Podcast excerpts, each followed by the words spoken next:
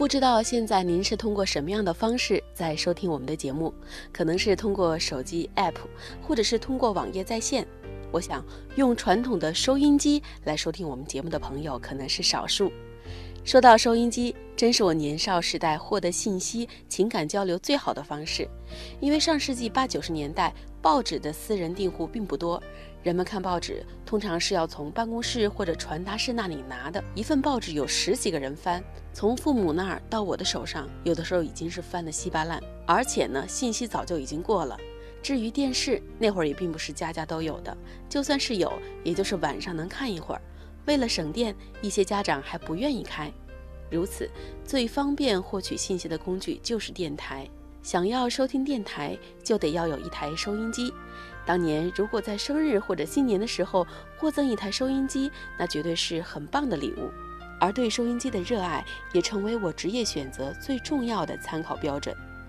我想收听我们节目的朋友，应该也是广播的热爱者，对声音的执着者。接下来的这篇文章，我想和您一起分享，来说说那个时代收音机的回忆。我家的收音机长时间被我霸占着。只要我回了家，那台表面破旧但是声音清晰洪亮的机器就会一直伴随在我身旁。印象最深刻的是夏天的晚上，冲完凉之后，爬上平房的屋顶，躺在席子上，仰望着满天的星斗，在星光与月光下听收音机里的节目。收音机为一个少年带来了一个遥远、陌生、新鲜、开阔的世界。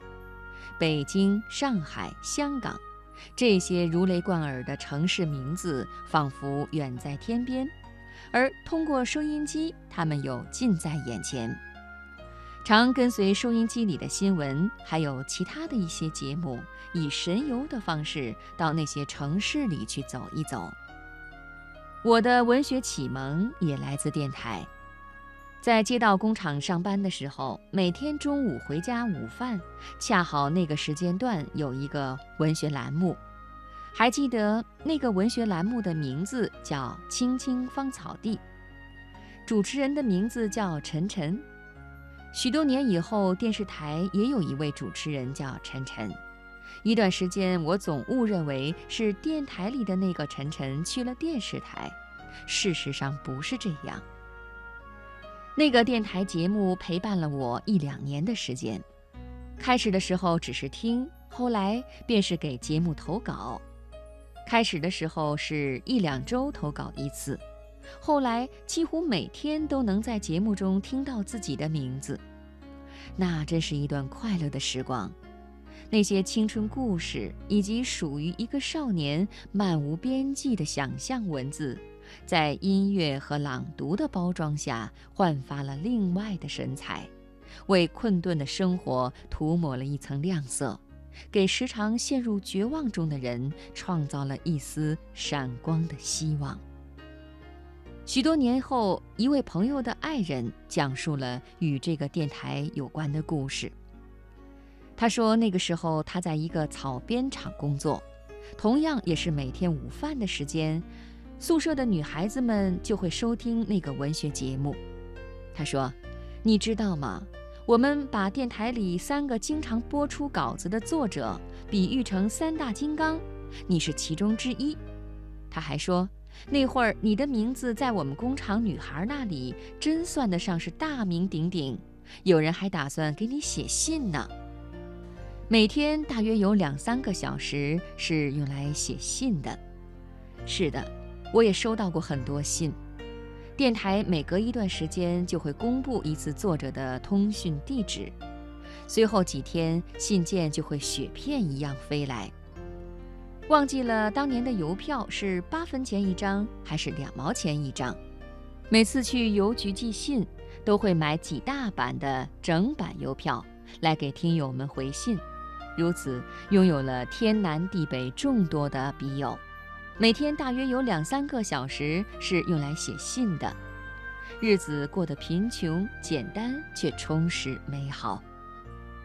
十七年前，我来到了以前名字经常出现在电台里的北京，人生地不熟，赤手空拳。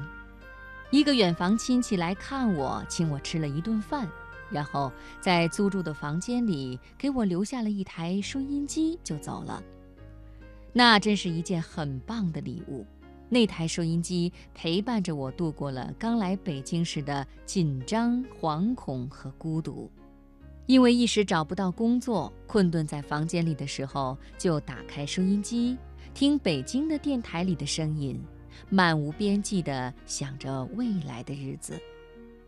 互联网开始普及之后，一连多少年都没有再拧开过收音机，没有再体会到那种转移天线方向以寻找到清晰音质的微微焦灼感和幸福感。有一年被电台请去当嘉宾，固定的时间段，去一档情感节目聊天。那也是一段美好的记忆。大约十点多钟到达电台楼下，在咖啡馆要杯喝的，慢慢的等到十一点钟，等候主持人打电话过来带我进去，穿过士兵把守的廊门，坐进直播间，开始一个小时的聊天，知道了电台主持人的工作方式，也了解了神秘的直播间是什么样子。每次结束直播，都会打开车里的电台继续收听节目。那个时刻，心里特别的安静。一直想要再买一台收音机。前几天看到一条广告，说的是十几年前有一批美国进口的收音机被从仓库发现了，虽然蒙了尘，但却还是全新的。于是心动了一下，便下单买了一台。收到以后，坐在阳台上把玩那台款式古旧的双喇叭收音机，仔细搜寻着一个个电台，听到广告都觉得不厌烦。这台收音机被我放在了电脑边，有时候写字的时候会打开听一会儿。一台远播而来而且被雪藏十多年的收音机，仿佛打通贯穿了已经逝去的岁月。真希望有些东西一直不会变，哪怕是变了，还能找回来，也是好的。